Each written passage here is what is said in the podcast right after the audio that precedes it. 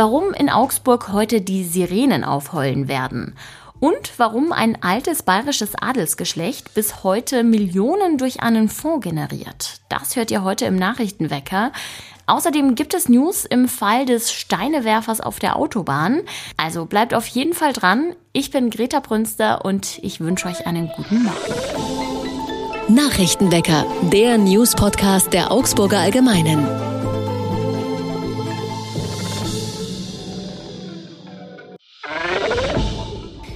Dieser Woche vergeht kein Tag, an dem die Streiks nicht Thema im Nachrichtenwecker sind. Heute gibt es immerhin gute Nachrichten für alle, die auf eine medizinische Versorgung angewiesen sind. Die Gewerkschaft Verdi und das Uniklinikum haben sich auf eine Notversorgung ab dem kommenden Montag geeinigt. Da sind nämlich Streiks beim medizinischen Personal angekündigt und zwar auch in Bereichen, die bei der Patientenversorgung als besonders sensibel gelten. Die Vereinbarung sieht vor, dass medizinische Notfälle trotz des Streiks auf jeden Fall behandelt werden können. Außerdem auch dringende Eingriffe, zum Beispiel alle, die mit Krebserkrankungen zu tun haben. In sensiblen Bereichen wie der Intensivmedizin soll der Betrieb vollständig weiterlaufen. Nach Auskunft von Verdi Gewerkschaftssekretär Win Windisch ist die Streikbereitschaft sehr groß. Man vertraue aber darauf, dass die Notdienstvereinbarung eingehalten werde. Verdi fordert einen Lohnanstieg von 10,5 Prozent, mindestens aber 500 Euro mehr im Monat. Nicht erschrecken, heute wird es zeitweise laut in Augsburg. Am Vormittag werden im ganzen Stadtgebiet Sirenen zu hören sein. Grund dafür ist ein Warntag in Bayern, an dem sich auch Augsburg mit einem Probealarm beteiligt. Die Stadt sieht es als gute Möglichkeit, die Warninfrastruktur zu testen und die Bürgerinnen und Bürger für das Thema zu sensibilisieren. Auch euer Handy wird vermutlich bimmeln. Es werden nämlich auch Warn-Apps ausgelöst. Im Dezember hatte es schon mal so einen Warntag gegeben und dabei war klar geworden, dass zahlreiche Sirenen gar nicht funktioniert haben, was im Katastrophenfall natürlich sehr schlecht wäre. Deshalb gibt es jetzt einen nächsten Versuch, bei dem hoffentlich alles ein bisschen reibungsloser ablaufen wird. Augsburg hat jedenfalls nachgerüstet und zehn weitere Sirenen in Stellung gebracht. Was macht man, wenn man Menschen für den Beruf des Busfahrers oder der Busfahrerin anwerben will? Die Stadtwerke haben sich was Kreatives ausgedacht. Sie stellen am Freitag nämlich einen Bewerberbus auf den Königsplatz. Dort werden Sie dann über den Ausbildungsberuf informieren und nach einem ersten Kennenlernen können Interessenten auch direkt einen Termin zum Bewerbungsgespräch mit Eignungstest vereinbaren. Dabei ist auch ein Quereinstieg möglich. Die Stadtwerke bilden ihre Bewerberinnen und Bewerber in einer eigenen Fahrschule aus. Sie arbeiten auch eng mit der Arbeitsagentur zusammen, um neues Personal zu gewinnen.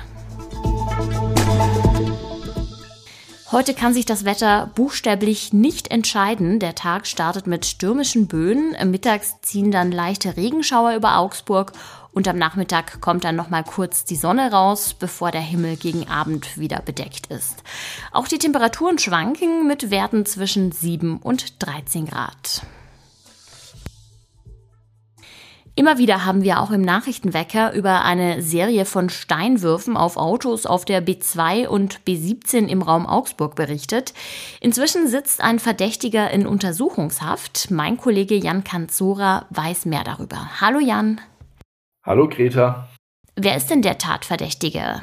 Ähm, der Tatverdächtige, das steht auch schon seit einem Monat gut fest, ist ein 49 Jahre alter Mann der nach meinen Informationen zuletzt in Gersthofen gelebt hat ähm, und dort auch als Lkw-Fahrer tätig war für ein, eine Firma, die in Gersthofen ihren Sitz hat und im, im weitesten Sinne im Baugewerbe tätig ist. Man hat ja immer wieder von Steinwürfen von Brücken aus gehört. In diesem Fall war es aber ein bisschen anders. Erzähl mal, was hier der Fall war. Ja, ich meine, es gibt ja grundsätzlich eine ganze Serie seit ja ungefähr Mitte letzten Jahres wenn ich das richtig im Kopf habe. Das sind mehrere Dutzend Fälle, die sich vor allem im Landkreis Augsburg abgespielt haben, vereinzelt aber auch in Augsburg selbst. Also ich erinnere mich an einen, ähm, der war, glaube ich, beim Holzweg äh, bei der B17 beispielsweise. Ähm, und äh, da gab es oftmals so, dass viele der Zeugen nicht gesehen hatten, woher die Steine kamen. Die haben nur den Einschlag quasi bemerkt. Teils haben die aber aus ihrer Wahrnehmung heraus beobachtet, dass jemand auf der Brücke stand. Ähm, nun ist es so, dass die Polizei Erkenntnisse hat, dass der Tatverdächtige zumindest in vier Fällen, die ihm momentan angelastet werden, nicht von einer Brücke äh, die Steine geschmissen haben soll, sondern aus der Kabine seines LKW heraus, quasi auf den Gegenverkehr.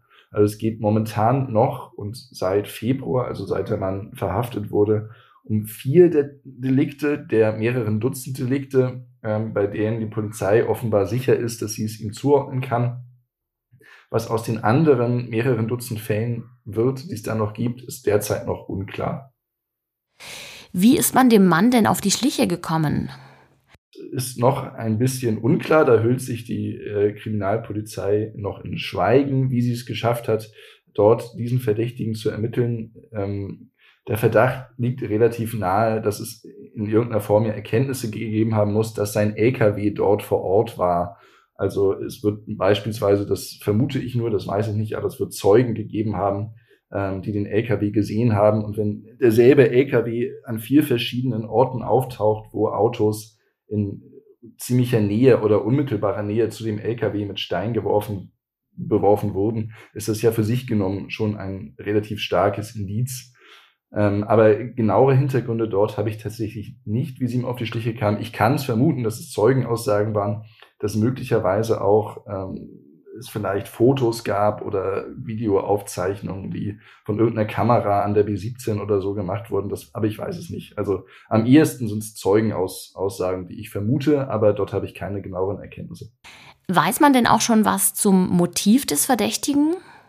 Er selbst schweigt, seit er festgenommen wurde und in Untersuchungshaft kam, ähm, was diesen Mann, der ja auch äh, in der Mitte seines Lebens steht, mit 49 Jahren und einen festen Beruf hat und nach meinen Recherchen eine Familie möglicherweise angetrieben haben könnte, aus seinem LKW heraus Steine auf ihm entgegenkommende Autos zu schmeißen, ist mir noch ein völliges Rätsel. Und falls dort Staatsanwaltschaft und Polizei Erkenntnisse haben könnten, was ihn möglicherweise angetrieben hat, lassen sie es zumindest noch nicht raus. Du hast ja vorhin schon angesprochen, dass es nur einige Fälle sind, die man ihm zur Last legt.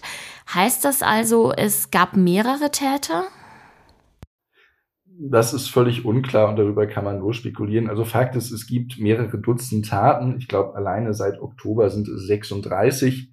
Wenn man nun diesem Mann vier vorwirft, wie es momentan Polizei und Staatsanwaltschaft tun, ähm, und diese vier sind aus meiner Kenntnis heraus auch bis, ich glaube, August oder Juli letzten Jahres sind welche mit dabei.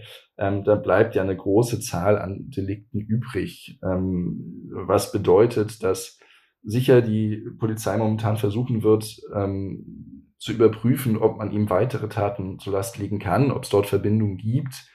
Ähm, ich wage die Prognose, dass ihm nicht alle Steinewürfe, die dort wahrgenommen wurden, zur Last gelegt werden können. Das ist bei der Vielzahl der Delikte sehr unwahrscheinlich aus meiner Sicht. Ähm, aber ob es dort mehrere Täter gab, ist völlig unklar.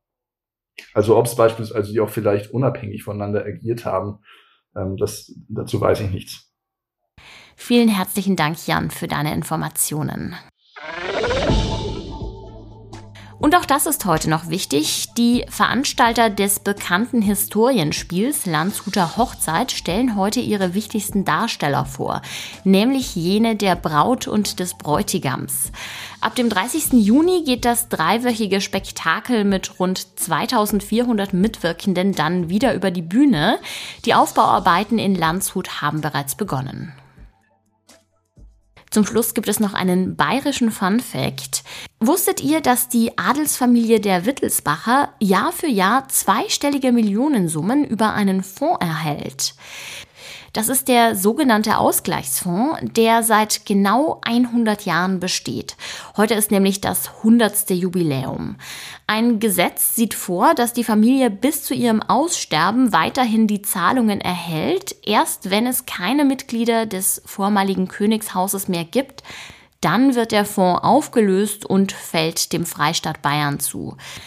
Aber die Familie besteht weiterhin und allein im Geschäftsjahr 2021 hat sie 15 Millionen Euro über den Fonds eingestrichen. Hintergrund ist, dass das Adelsgeschlecht der Wittelsbacher mehr als sieben Jahrhunderte lang in Bayern regiert hat, bis 1918 dann die Novemberrevolution dem ein Ende gesetzt hat. Der Sozialist Kurt Eisner hat dann den Freistaat Bayern ausgerufen. Nachdem die neue Regierung zunächst alle Zahlungen an die ehemalige Königsfamilie eingestellt hatte, verlangten Mitglieder des Hauses Wittelsbach aber eine Entschädigung. Die gewährte ihnen der Freistaat dann eben mit diesem Ausgleichsfonds vor allem weil man Angst hatte, einen Rechtsstreit gegen die Familie zu verlieren. Ja, und in dieser Vereinbarung hängt Bayern bis heute drin und kann offenbar auch nichts daran ändern, auch wenn das besonders Politiker der Grünen immer wieder fordern. Das war's auch schon wieder für heute. Für weitere News und Hintergründe aus Augsburg und Bayern hört gerne auch morgen wieder rein. Redaktionsschluss für diese Folge war Mittwoch um 24 Uhr. Ich bin Greta Brünster und ich sage ciao, macht es gut. Nachrichtenwecker ist ein Podcast der Augsburger Allgemeinen. Alles, was in Augsburg wichtig ist, findet ihr auch in den Show Notes und auf augsburger-allgemeine.de.